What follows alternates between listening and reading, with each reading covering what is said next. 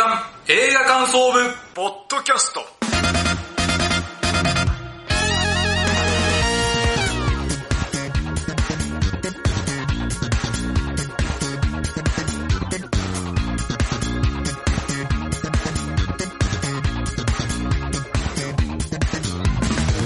さあ始まりました。月刊映画感想部ポッドキャスト。この番組の部員である矢野智之です。同じく部員の滝沢亮です。よろしくお願いします。さあこの番組は現在劇場公開されている新作映画を映画感想部員である矢野と滝沢がそれぞれサイコロ振って当たった映画について感想を言う番組ですはいそうでございますさあ今年もう上半期終わりまして、はい。ついに下半期ですあと、はいこの番組ですね、はいまた周年変わりましたよ。7周年記念のはい。まあこうやって続けてこれたのも、はいもう一重に僕のおかげということで出ました。ありがとうございます。これ、はいあの、過去回の7月を聞いてもらえばわかりますけど、はい毎回言ってますよ。そうそうそう、毎年もう、受ける受けないじゃなくて、もうこれ言っとかないとみたいな。26時間テレビの、あの、火薬だどんと同じ。そうそうそう。いやそうそうそう。あれと同じです。やっとかない。儀式的な。本当に違いますよ。聞いてくれてる方のおかげですか？ら。本当7年間、本当に。あ、7年間ありがとうございます。最終回みたいな感じだったけど。6年。まあ皆さん6年です。はい、6年間。7年目と続い、ですということで、はいこれからもぜひよろしくお願いします。よろしくお願いしますさあ、オープニングはですね、毎回ですね、えー、前回の収録から1ヶ月経ちまして、はいえー、その間の映画ライブを聞こうということで、はい。じゃあ武田さん何本見ました？はい。私4本見ました。4じゃあ一つピックアップすると、神は見返りを求めるです。はい吉田圭介作品。はい。素晴らしかったですね。あ、面白かっ面白かったです。私もあの、この前半の部分に、ムロさんと主演のですね、た。岸井ゆきの。あの岸井さんとですね、あのなんか、キラキラシーンがあったんですはいはいはい。ちょっとね、あの、ティーン向けみたいなね、うそこがあった瞬間に、あ、これはもうあの、後半、胸クソ展開の激アツリーチがかかったなと。はいはいはい。CR 吉田圭介をね、僕たちはよく知ってますけど、、前振り的なね。はいはい。これが来た瞬間に、あ、もうこれ、あの、海物語で言ったら魚群リーチみたいな感じで、はいはいはいあこれも8割超えで来るぞと思ったら、はい来ましたね、胸、胸クソが。まあね、そうなるだろう。胸クソの波状攻撃でしたね。はいはいはいだからその波状攻撃だから、もう圧倒されるんですよね。うで、矢野さんもツイッターに書いてましありましたけど、あ、これで、あの、一段落胸クソ展開終わったかなって思ったら、足をガッてゾンビのように掴まれて、逃がさねえからなあシーンが4回ぐらいありますね。そうねはい。なんかね、逃がしてくんない感ありましたよね。けどそれが吉田圭介監督の持ち味でもありますもんね。そう、まあ、ここ最近またよりすごいなってなりましたね、その、逃がしてくれない感が。ただ、今回の件に関しては本当に普遍的なことで、底辺 YouTuber の石井さんが、まあ、室さんの力とか得て、徐々にステップアップしていくんですけど、あるね、クリエイターとかをね、チームに入れたら、まあ、室さんもいいっすよ、みたいな感じだ。けど、これめちゃくちゃどこの会社とか、組織でもめちゃくちゃあることじゃないですか。まあまあまあまあ。もうね、その普遍的なところが、やっぱりね、よくわかるんで、これ本当に終わった後、人事じゃねえなってそうね。それを胸胸に決めて帰りますよね。うはい。なんで、見てない方はですね、あの、すごくあの人を選ぶんですけれども、はい吉田監督は、えー、ぜひですね、あの、人生勉強だと思って見ていただければなと思います。はい。えー、それではですね、えー、矢野さんの先先月は何本見たでしょうか？5本です。はい、その中でもおすすめなのは、マイスモールランド。あ、はい。いや、めちゃめちゃこれ良かったですね。は難民制度の日本の状況を、僕は、まあ、ダメなんですけど、ちょっと無知だったなとあ気づけられるし、ものすごくね、あの、制度の下、本当にものすごく理不尽な制度なんですよ。うんこれなんじゃこれあって。で、それと同時にですね、もうこれって国が悪いっていう部分もあるんだけど、はい。これ、俺も悪くないって思っちゃう部分もいっぱいあったり、あと、差別なんだけど、全員の差別とかがものすごく映るんですよ。はい。これを褒め、この人を褒めてんだけど、これ結構差別的な発言だよね、みたいな。それ、僕も言っちゃいそうとか、そこがものすごく苦しいんですけどね、終始苦しいんだけど、でもその中にもね、ちょっとした光があったりして、本当に素晴らしかったです。これはい本当に見てよかった、マイスモールワールド。これね、本当に、あと、支援の嵐里奈さんとか本当に素晴らしかったですね。もう細かい微妙な表情の変化とか、はいこれぜひ機会があれば見てください。ということで、さあ、今月はですね、超話題作のハリウッド映画と、そして邦画の作品です。どんな感想になるんでしょうかそれでは参りましょう。月間映画感想部ポッドキャスト、スタートです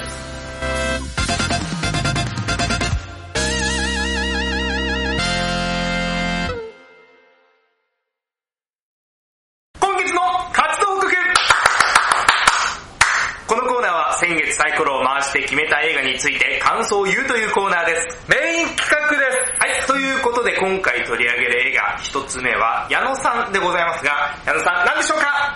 さあ、今回僕が紹介する作品はですね、はい。もう飛行機が、あえーテーマの、はいそしてもう30年前の作品のこちらの作品、はい。スチュワーデス物語、堀ちえみです。違います。違います飛行機。ドジのノロマナとか 絶対出てきませんから。え、30年前。30年前だけど30年以上前。あ、でも全然違うんですよ。あの、共感はうん厳しい。か風間森夫さん出てません違いますよ。いや、なんすか？トップガンマーベリックですよ。そっちか違いますよ。てっきり飛行機だから、そっちかなと思ったんですけど。はい。では、トップガンマーベリックのですね、えーあらすじから言いたいと思います。アメリカ海軍のエリート、パイロット養成学校、トップガンにマーベリックが帰ってきた。トップガンの新人たちの中に、かつてマーベリックの相棒だったグースの息子、ルースターの姿もあった。ルースターは訓練中に命を落とした父とバディを組んでいたマーベリックを恨み、退治するが、数十年の時を経て、今、再び熱いドラマが展開する。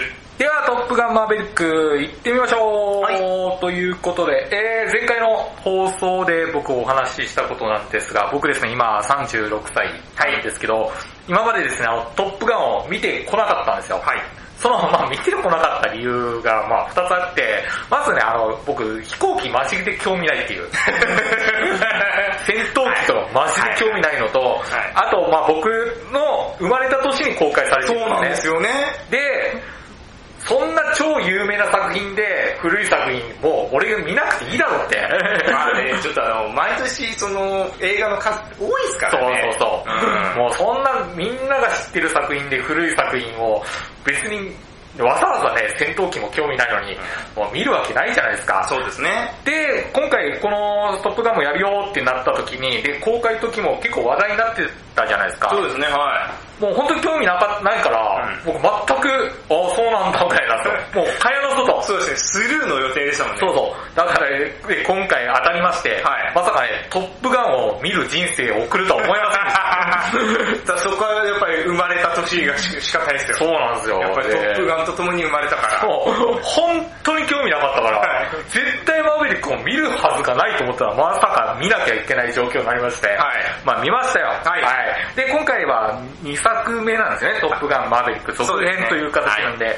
でこのトップガンマーベリック見る前にですね、僕、1作目を見たことないんで、まあ見ました。お、はい見まずですね、トップガンマーベリックの感想を言う前に、まず簡単にあの、トップガン1作目の感想を簡単に言いますね。はい。あの、面白かったっすね。うん面白かった、面白かった。王道のストーリー展開なんですね。はいこれぞハリウッドのヒューマンドラマですぐらい。はいもう予想つくんですよ。もうネタバレうんぬんじゃなくて、もうこうなるでしょうってやんなんだけど、テンポがすごくいいですよね、これね。今見ても、ちょっと昔の映画って結構テンポちょっと遅いなって今感じるんですけど、今見てもね、全然テンポがすごく良くて、あと最初にオープニングでエンジン音とあの、トップガンのはい。デンジャラスの、はい。あ有名なね、はいあれ流れるとき、うおーすごいと思うし、これ映画公開当時映画館で見てたらすごい興奮しただろうなっていうことはすごく想像つくし、あとなんかね、一番良かったのは、アイスマンっていう悪いあライバルいたじゃないですか。あいつと仲良くなっていく瞬間が良かったね。普通、ああいう主人公のライバルで悪いやつって、まあ、を、えー倒して終わりってなるけど、うんここは全然そうならずに、友情が芽生えたところが、ああ、すごいと思ったっていうのがあって、はいすごく面白かったです、トップガン。おはい。で、さあ、ここからね、ですか、トップガン、マーヴェリック、はいマーベリックの方ですね。行きましょうかね、はい感想を言っていきます。まずですね、トップガンマーヴェリック始まったのはどう、最初どんなシーンから始まるかというと、もう前作と同じような始まりするんですよね。そうなんですよ で、で、僕ね、トップガンの一作目見終わった後、面白かったよ。はい面白かったんですけど、うわ、早く続き見て、とまではならなかった。そこまでの熱量じゃなかったんですよ。でもね、このトップガンマーヴェリック始まり映画館で見て、最初と一作目と同じような始まりになったじゃないですか。はいであの、トップガンの曲が流れるじゃないですか。はいで、エンジン音聞こえる。その瞬間にね、なぜか知らんけど僕ね、ジーンと来てたんですよ。あれ？みたいな。俺そんなに楽しみじゃなかったのに、俺トップガンハマってんじゃんみたいな。あれ？ななんでジーンとするんだろう前作と同じような始まりでっていう。ここでもうトップガンマーヴェリック、俺好きなんだなってことが。なんか、体で教えられたみたいな。あねあれ？お俺だけ楽しみだったんだみたいな。そこちょっとびっくりして、ちょっと感動しますよね。はおーみたいな。い。うん。で、今回あのいろんなトップガンマーヴェリック公開形式いっぱいあったじゃないですか。はあ、はいはい。iMAX とか、はい。あの、4DX とか、はい僕ですね、あの、グランドシネマサンサンシャインのはい池袋のドルビーアトモスっていう音響がすごくいいやつで見たんですけど、これで見て本当良かったですね。僕音響のこと詳しくないけど、はいやっぱエンジン音とかすごく良かったじゃないですか。はい。これね、聞いてる方ね、あの、ちょっと音響、ちょっとプラス料金するけど、それ出す価値はすごくあると思う。わかります。すごくわかります。あ、ありましたよね。はい充電音がすごいから、エンジンの音ガーなったら臨場感がすごいんですよね。はいで、最初に、あの、マッハ10にね、はい。挑戦するシーンとか、もうすごく盛り上がるっていうか、うんちょっとマッハの恐怖も味わえるっていうか、そこですごく興奮したし、それと同時にね、あのー今回、トム・クルーズ演じたマーヴェリックはい。が無茶をするわけじゃないですか、はいルールを無視して。それを見た瞬間に、こいつ変わってねえなと。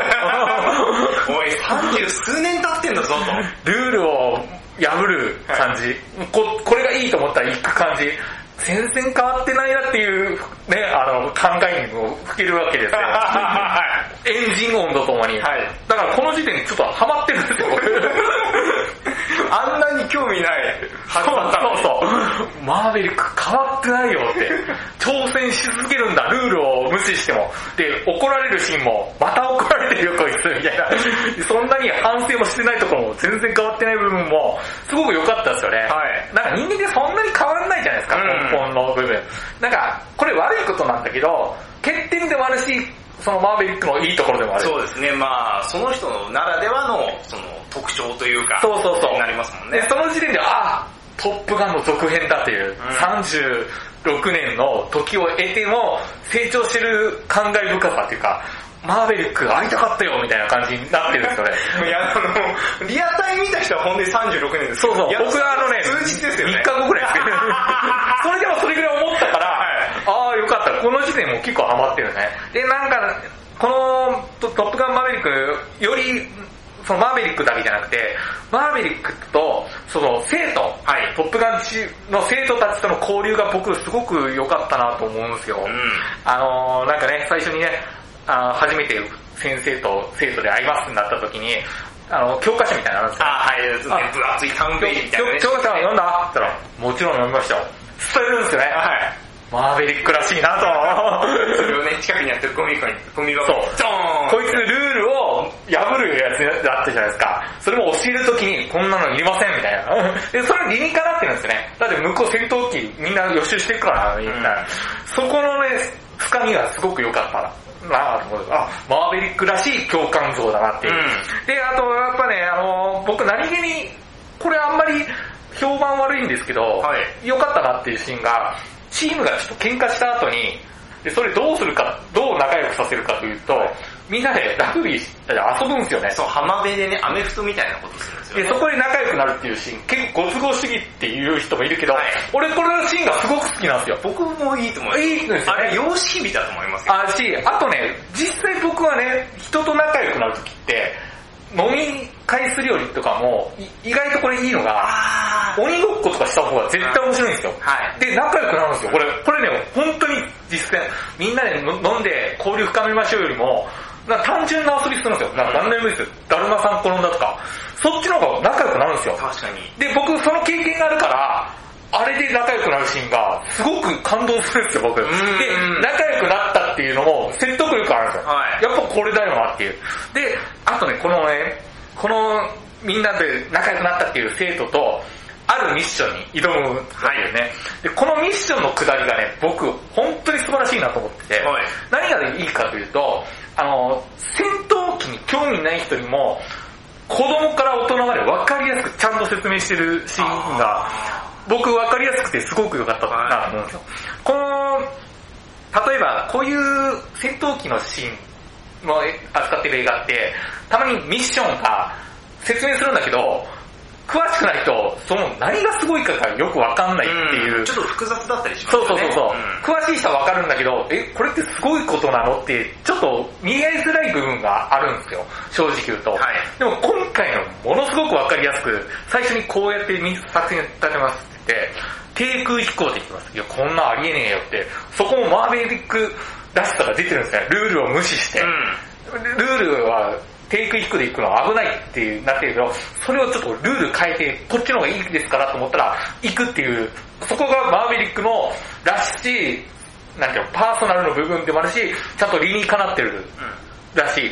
で、その低空飛行で動くのってものすごく難しいよっていうので、ちょっとこっちも、おそう、緊張感走るわけじゃないですか。はい。で、その後に奇跡が2つありますって言って、まず爆撃します。で、1回目命中する。で、その後にもう1回爆弾を命中させないとダメだぞ。はい。これが奇跡2ですっていう、わかりやすいじゃないですか。あ、難しいことやるんだね。で、その後、あ、バーって上昇、上空、G がすごくかかるんですよ。はいそうですね缶オケポイントですよって。わかりやすいじゃないですか。で、ここをちゃんとすごく誰にだってわかりやすく、そして緊張感も伝わって、それをものすごく丁寧にやった後に、このね、ルールをね、もう一回ミッションの前に出てくるんですよね、このうん。下りが。それは何かというと、あの、マーベリックが一回挫折するんですよね。はいそれを復帰するための、その、作戦を模擬、シミュレーションを俺が成功させるって言ってやるシーンが、はいここもものすごくいいなと思ったのは、その、また、その、ミッションの復習にも観客はなりながら、はいしかも、マーベリックこれ成功するのっていうドキドキがあったじゃないですか。で、楽しみじゃないですか。そこのエンターテインメント。もう一回復習しますよ。またこのくだりかよって思わせずに、ちゃんと楽しみながらこのくだりを持ってきたところは僕すごいなと思ったんですよ。で、やっぱマーベリックが成功するの成功しないの？って、わーって言ってるよ。これね、成功するんですよ。まあね 分かってるんですよ、こっちは。もう見てなくても。成功するんだけど、ドキドキするんですよね。はいこの、やっぱその、アクションシーンの、あの、飛行訓練のシーンの凄さと、やっぱ音とか、役者の演技とか、いろんなものが合わさって、ものすごく面白い。で、最終ミッション。で、本当の本番ってなった時の、なんていうのかな、もう生徒全員が好きになっちゃってるから、僕ね、作戦中ね、誰にも死んでほしくなかったんですよ。うん。で、は大迫力だったじゃないですか。で、それはなぜここまで没入できるかというと、ちゃんとミッションを、複し観客にこうこう行きますよっていうことを教えてるから、分かりやすいんですよね、ものすごくね。あの、知識なくても、飛行に関する。だから僕ね、このシーンでやっぱクライマックスに持っていったのすごいなと思ってるし、あと、やっぱね、本当死んでほしくないって思うことはイコール、やっぱキャラクター好きになってるんですよね。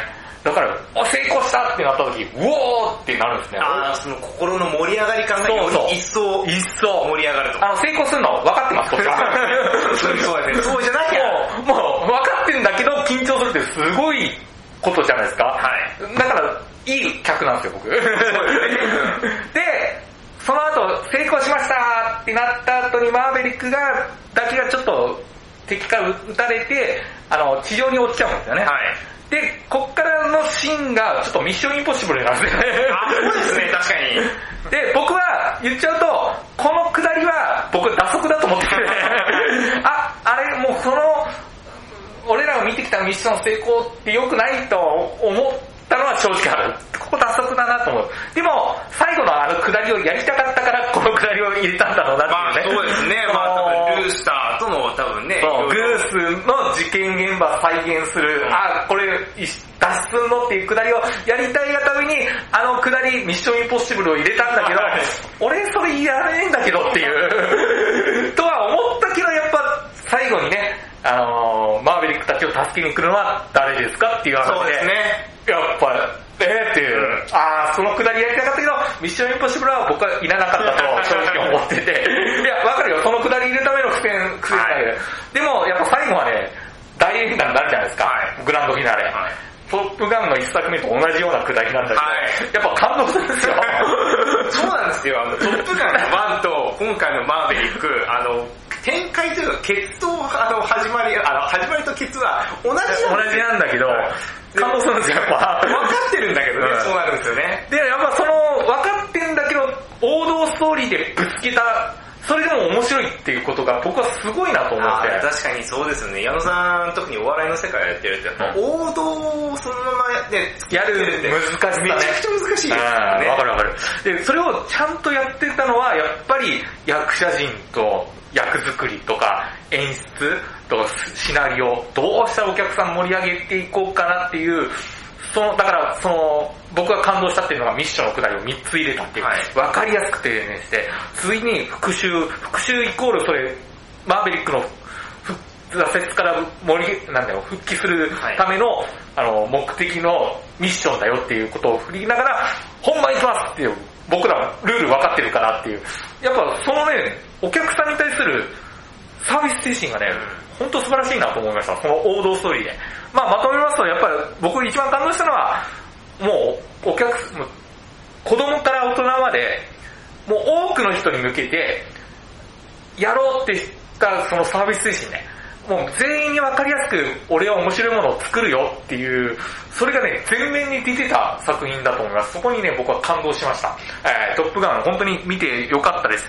2回目僕見るとしたら、4DX で見たいなと。あー、いいですね。それもまた。4DX はちょっとね、評判がいいんで、はいもし見たい人は、もういろんな形式あるんで、ぜひこれ映画館で見ないともったいないよっていうことで、ぜひ見てください。今月の矢野の活動報告でした。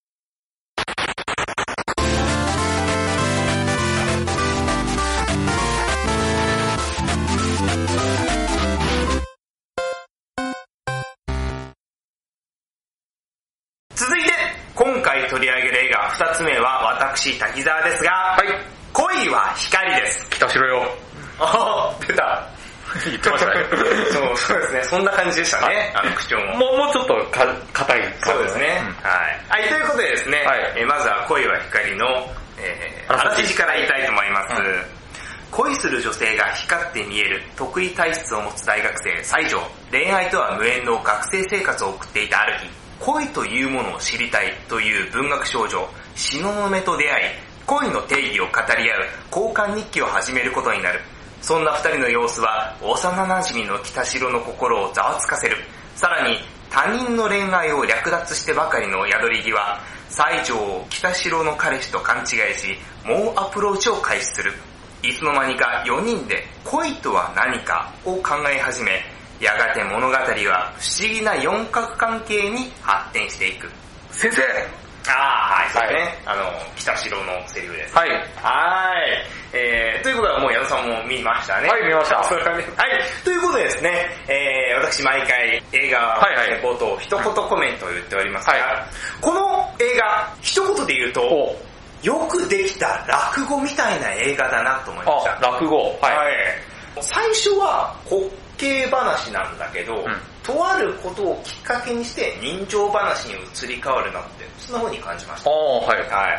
えーと、まずはですね、うんあの、最初はネタバレなしでこの感想の、いはいいあこの映画の、えーいい部分の感想を言っていきます。うんで、そして途中からネタバレありで、うんえーこの映画について話していきたいと思います。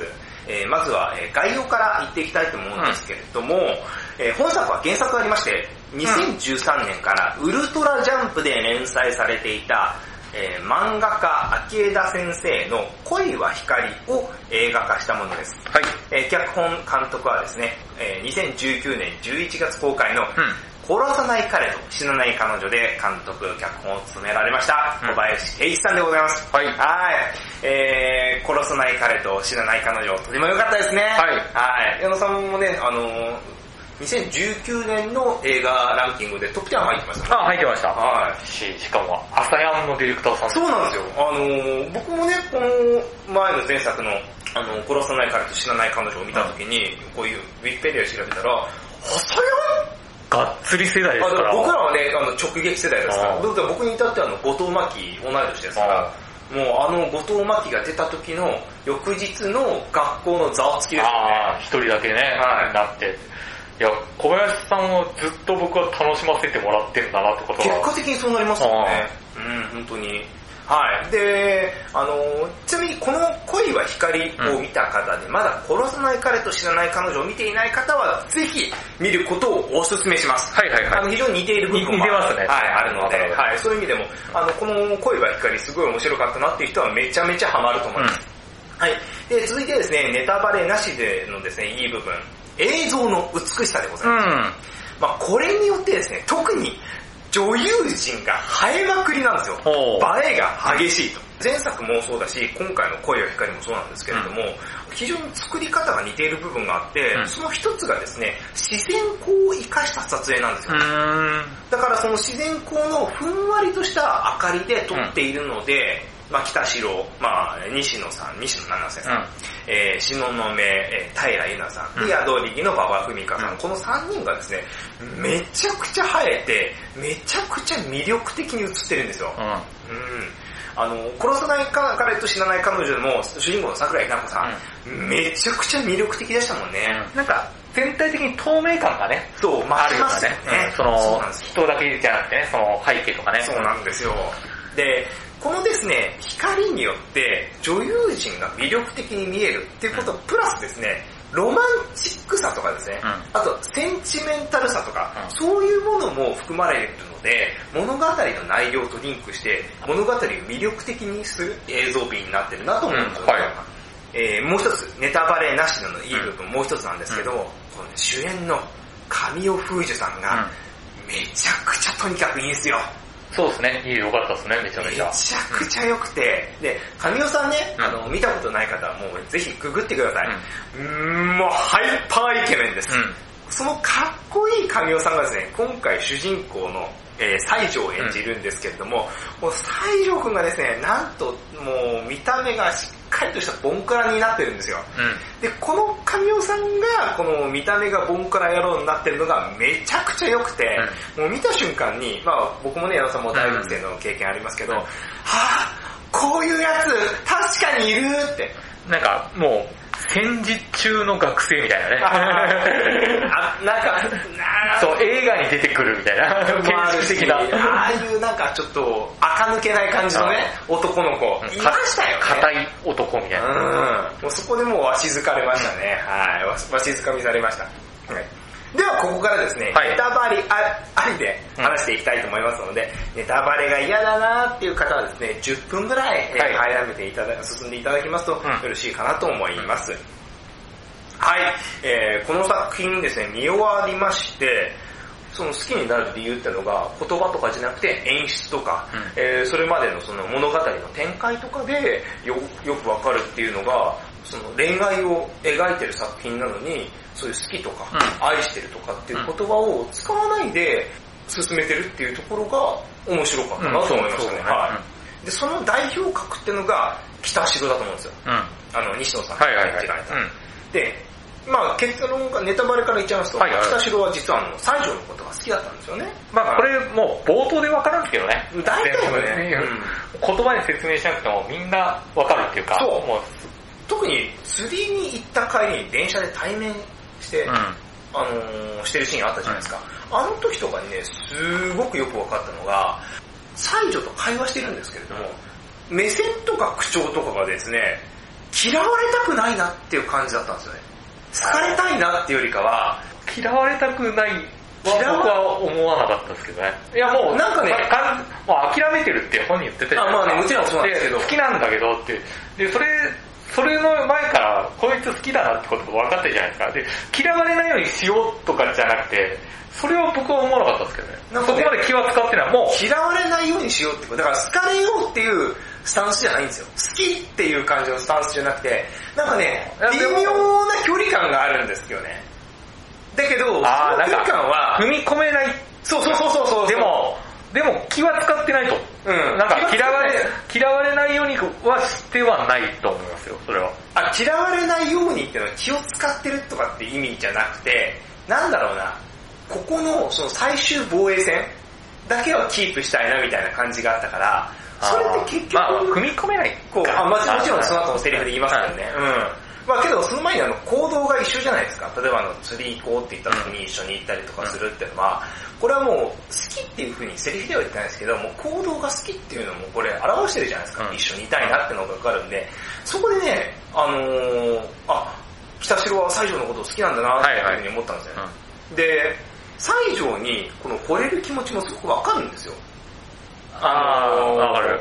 話聞いてくれるもんね。うん、そうで認めてくれるっていうか、そう絶対、みえ人を否定してしてこないから、うん、あと、安心するんでしょうね。区分けをそういう風にしないとか、あとはそのまあ、武骨で非常に誠実な人だなっていう風に思ったんですよね。で、その部分が一番僕分かったなと思ったのが、あの、最終的にその東雲さんのことをまあ振るっていう形になるんですけど、そこで最後のその交換ノートを書くシーンあるじゃないですか。タイムラプスで書いてるから早送りになるんですけれども、2日か3日ぐらいかけて、バーって、もう小説級に書いてる。書くじゃないですか。だからそれぐらい、その、なんていうかな、あの、ノートとめちゃくちゃ格闘してるなってのが、うん。まあ短い早送りとかわからないですけど、な、あれをちゃんと2日か3日みたいな形で、スパンで考えると、あ、非常にこの人、まっすぐというか、この、このうやむやにできないというか、あの、っていう部分はすごくあって、そういうところも非常にその西条は、西条にその惚れる部分でもあるなと思うんですよね。うん、だからこの物語を通して、雰囲気とか、そのやってる動言動とか、そういうことでわかるんですよね。で、その西条は人の声が、あの、光によって見えるっていう得意体質ゆえに、それでその人の声のあるなしを判断してたんですけれども、実はそれが、一番近くの大切な人に気づけなかったなっていう要因でもあったっていう。うん、これ面白いなって。だから西条という存在が自分の中でどれほど大きくて大切な存在なんだっていうことを、その光の方、だから得意体質の方に、なんていうのかな、目で向けて分かってるつもりだったけど、実は気づけてなかったんだなってことを気づくところが、めちゃくちゃ面白いなと思いました。あで、あの、落語に近いってあ、ああ、はい言ったじゃないですか。言ってましたね。ね、それをね、すごく考えたのがね、うん。最後のシーンなんですよ。最後ですね。はい。あの、最後、あのー自分を好きだと言ってくれる人が、実は私を導いてくれる光のような存在でしたっていうのが、まあ、あるラストじゃないですか。このラストうまいなと思って、うんなんかね、落語の下げみたいな感じだったんで、あの、それこそ、なんだろうな、まあ、有名な作品で言ったら、うーんまあ、なんでもいいんですけど、あー芝浜とか、あーだから、ゆまた夢になるといけないみたいな、あの、決め台詞みたいなのあるじゃないですか。そんな感じでね、スパッてハマるような感じが、なんか急にふって、僕の中にインスピレーション湧いてますね。で、この映画その振り返ってみると、美術館で西条から北城への告白のシーンあるじゃないですか。あそこのシーンとかね、なんか例えば芝浜のクライマックスでおかみさんがそのご主人に、うん実はこの財布ってのは夢じゃなかったんだよみたいなことを言うシーンとかの感じまあ似てるなとかって思ったりとか、あとは例えばあの、宿りさんとその西条くんが白ワイン飲むシーンとかあるじゃないですか。まあそこでその、略奪だと思うと宿りさんが光って、略奪じゃないんだみたいなことを思うと、光がスーって抜けるような展開だったじゃん。うんあれなんか、笑い、ギャグ要素じゃないですか。うんまあ、あのそういう要素って落語にもあったりするじゃないですか。そうですね。なんかね、そういう感じがして、こう振り返ってみるとして、なんか一本の上質な落語みたいだったなっていう。ああ、まああれですよ。まあ基本コメディみたいな感じですようんね。でもそこまでコメディっぽくはしてないとかね。なんか不思議な感じですよね。そうですねなんかいいバランスっていうかね。だから最初その滑稽話で行くんですけど、その途中でその伊藤葵さん演じるその得意体質の女の子が、あの、入ってからガチャンとその人情の方に行くというか、そういう落語って、まあの人情話は主にそう。大ネタもすごい多いんですよね。なんかその感じがすごくして、まあ、あの、すごく、そう思うとめちゃくちゃ、これ面白いなあ面白い面白いまたまた一層面白いなっていうふうに僕は思えたんですよ。はい、えー、ぐだぐだ話しました。まとめますとですね、はいえー、様々な角度から恋とは何かというのが描かれております。そうですねはい。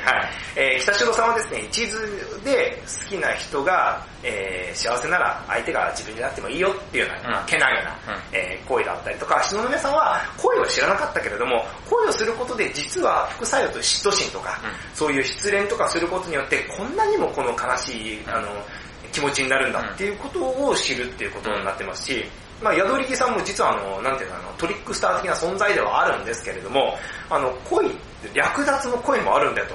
自分初じゃなくて、他人の評価で決めた人を好きになってしまうっていうのは実は声もあるんですよっていうのはね、あのー、その三者三様の面白さがあって、あのー、とてもね、あの、飽きなかったし、あのー、見てて、あ、面白いな、あ、そうだよね、そういう人もいるよねっていうふうに、すごく共感しますよね。はい。うん。見る前はですね、うん。私あの、なんか一時期多く上映してた、胸キュン映画とか、はいはいあの、まあ、俗にやりキラキラそう、キラキラスイーツ映画っていうあるじゃないですか。うん。で、もちろん神尾さんっていうハイパーイケメンの人が出て、これだけのね、綺麗型の女優さん出てると、なんかそっちに着地するのかなと思ったら、そんな愛な着地をしなかったことが、うん実はね、見て、見終わって一番ホッとしたところなんですよ。あで、そういう着地をしなかったなってことは、本当に監督に感謝だなって思いますね。ー。うん。うん。これよく書いたなって思いますよ。あよく通ったなと思いますね。うん。いや、そこに惚れ惚れするんだよな。うん、本当に。うんなかなか、だから今の時代だからこそもしかしたら通った作品なのかも。ああ、それはあると思う。あの、多多種多様っていうかね、うんこの映画のいいところは、否定を絶対しないところ、登場人物もそうだし、全員のこと好きになるじゃないですか。確かに、宿力さんのその声の仕方って、ある人にとってめちゃくちゃ嫌悪感だって、嫌な女ですもん。うんでも、宿力さんね、別にこういうパターンってなぜ略奪するのか、この子には悲しい過去がありました、とかを見せる見せて、あそういう風な、なのね、とか、そういうのじゃないのに好きになっちゃうよね。うんなんか、あ、なんかこいつ頑張ってほしいな、みたいな。はい。そうなんですよね。だから否定をしないっていうか、なんか好きを、好きっていいよねっていうことを歌ってる。だからすごい胸キュン映画なんじゃないかなと、逆に。うん、よくだから脚本をこう書き切ったなと本当に思いますね。そうね、殺さないカレーの時もすっあ、そげえ思ったれはもう、そう。よくあれをよく、ほん小林さんよく書き切ったな。めちゃくちゃすげえなと思いましたね。はい、あの、もうですね、えー、まとめの最後になりますけど、はいあの、今年法がめちゃくちゃレベル高いです。はい。その中の本当一つです。はい恋は光。あのー、これすごい評判いいですよね、見た人。あのー、今回あの、上半期ベスト10ってハッシュタグであ、はいはいはい。結構この、あ入ってますか？一番僕目に見かけましたね。恋は光が一番。本当ね、あの、まだ見てない方はぜひ見てもらいたいなっていう映画なので、まずですね、本当にこの映画館、あの、えあの、上映関数ね、あの少ないんで、いつ終わるかちょっとわかんないんで、配信とかじゃなく、映画館で映、本当にその綺麗な、うんあの、このえ映像美を堪能していただければなとはい思います。はい、以上が私の活動報告でした。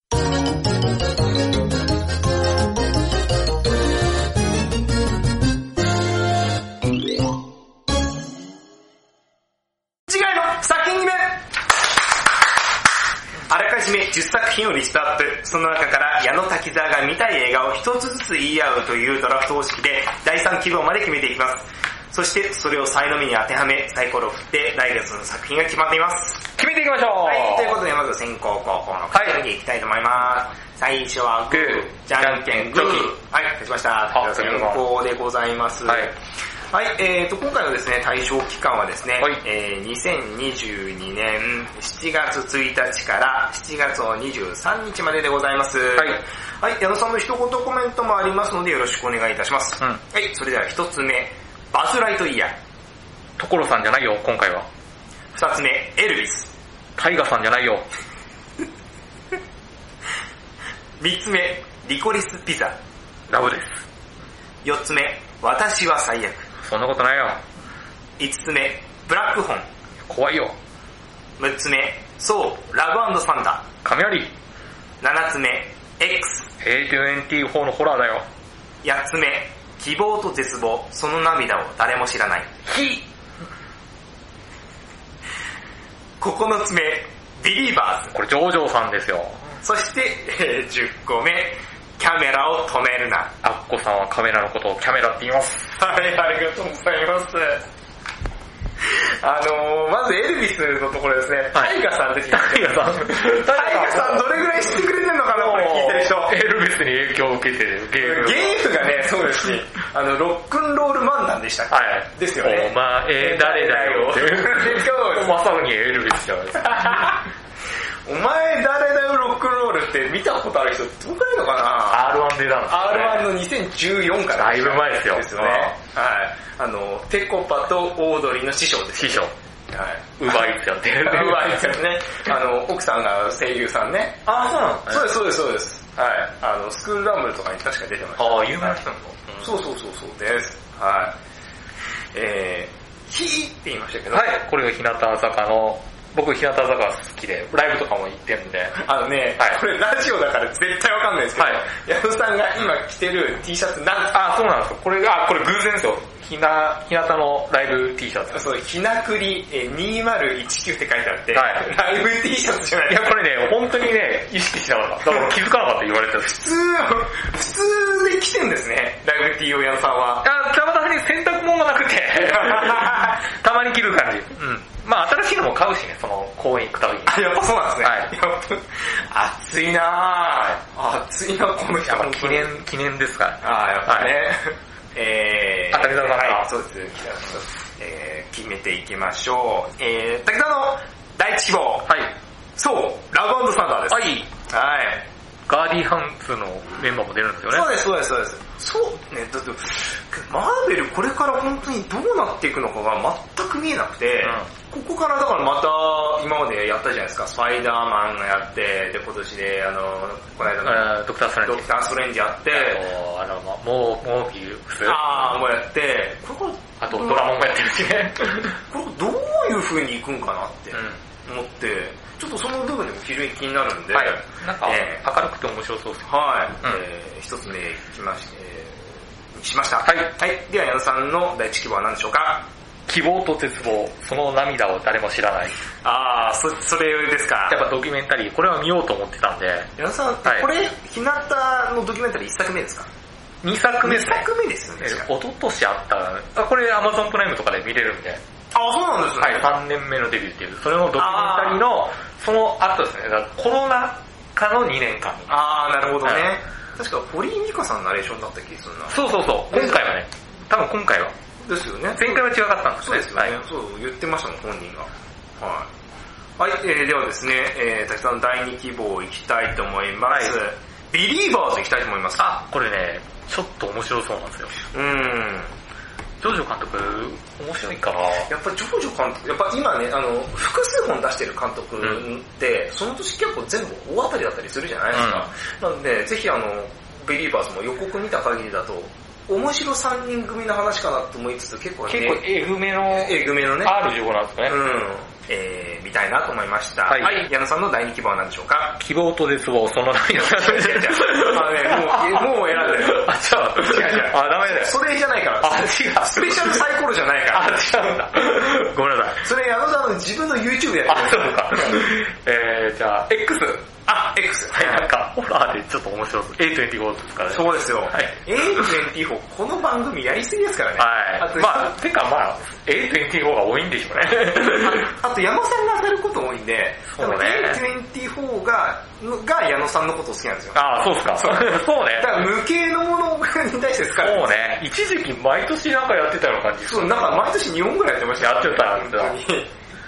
あの、そうでしたよね。はい。あと、アニメーションも矢野さんのことが大好きですからね。ああ、そうですね。で、今回の対策もね、対策映画も矢野さんのこと好き。マーベリックって先月シングルタワーでしょそうですよ。対策映画も矢野さんのこと。矢野さん好かれますね。対策ね。君の名は終わったし。あ、そうですね。最初の 君のあの、ロッキーもあったし。あそうなるほど。そうだ。矢野さんそれでロッキーそう、1から全部全部見た、全部見た。1ヶ月かけて。いや、でも、ロッキー全部作品好きっすよ、僕。あ全部面白かったよ。で、クリード1見てね。あとね、エヴァもやった。あ、そう、エヴァもやったから、エヴァもね。そうですよ。対策を、矢野さん好かれますね。はい。そう、ハーレムもののアニメと同じですよ。そうそう はい、えー、じゃあ滝沢の第3希望いきたいと思います。えー、なんかね、この間予告見て面白いなと思ったので、うんリコリスピザ。うーん。はい、行きたいと思います。なんか、ちょっと予告も見たんですけど、なんか、なんか不思議だなと思って、はい、選びました。はいはい、じゃあ矢野さんの第3希望は何でしょうか？ちょっと悩むんですけど、はい、決まりました？はい。え希望と。絶対言うとあ、言うと思った。えまあ、なあれ、トップガンもこうなるだろうっていうのをあえてやるじゃないですか。同じです。ちょっと待ってください、今回のサイコロってあれですか？日向坂コラボでちょっと待ってくださいね。ちょっと日向坂コラボじゃないんですよ。違います。ボケ方がですね、ラビットの時のクッキーさんと似たような感じですけど。クーちゃんさん、はい。ちゃんとベタなボケもちゃんとやれますからね。違いますね。ちゃんとあの人前振りもしっかりしながら 変なことしますからね。意外とまあ、はい。じゃあ何ですか？第3希望は。バズライトイヤー。あ、バズライトイヤーですね。ピクサー行ってみましょう。そうですねあんまやったことないんじゃないかな。ピクサーの名前出すけど。そうなんです。ピクサーね、毎回当たったことそんなないですよね。名前は出すけどね。うん。はい。はい。はい、ということでですね、えーおさらいでございます。はい、えー、一枠目、そう、ラブサンダー。雷。はい。二つ、二枠目、希望と絶望、その涙を誰も知らない。青春の馬。はい。三枠目、ビリーワーズ。宗教の話。四枠目、X。ホラーですよ。五枠目、リコリスピザ。いいじゃないですか、爽やかで。はい。そして、六枠目、バズライトイヤーです。メガテンの方じゃないよ。そうですね。そうですね。今日は若い方をね。そうですね。だから、鈴木亮平さんですよね。うん、はいそうですね。そうなんですよね。んはい、ということで、はいえー運命のサイコロタイムいきたいと思います。はい。滝沢のレッツサイコロタイムさあおビリーバーズあぶねジョージョさんですか？ーはい、はいジョージョさんです。ジョージョさんメインでやったっけ？だから、いやだからこの間やったじゃないですか。女子高生。あ、そっかそっか。女子高生やったじゃないですか。田中圭さんの見たじゃないですか。そうだそうだ。はい、えー、滝沢ビリーバーズです。ビリーバーズ希望と絶望だった場合、俺、日向坂を一から勉強しなきゃいけない。いやいや、多分ね、前作見りゃ大丈夫ですもん、ドキュメンタリー。あとあの、全員の多分名前をね、少し覚えなきゃいけなかったです。いや、それなくても、前作、前回のドキュメンタリーは別に名前も覚えなくていいし、初見でも大丈夫なんです。なんですはい。わかりました。そこは安心してあるけど。ーわかりました。えー、ということで、えー、3が出たら振り直しです。いきますよ、江戸さんのレッツサイコロタなんか3ヶ月連続対策も嫌だな。イ ムどうなるんですかね 怖えな行きましょう。4! おい X! また24、A24 かよ。だからやっぱ疲れてるわよ。また A24。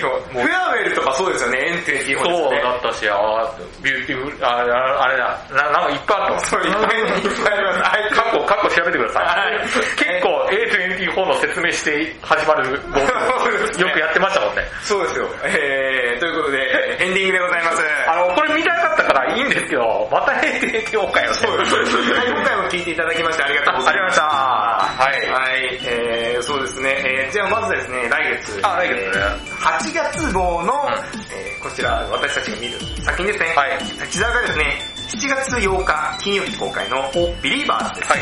で、矢野さんがですね、えー同じく7月8日金曜日公開の X です。はい。はい、ということで、また A24。だから僕もね、A24 ね、ヘレタヘレディタリーとかやってるんで。あー、そうかそうか。はい。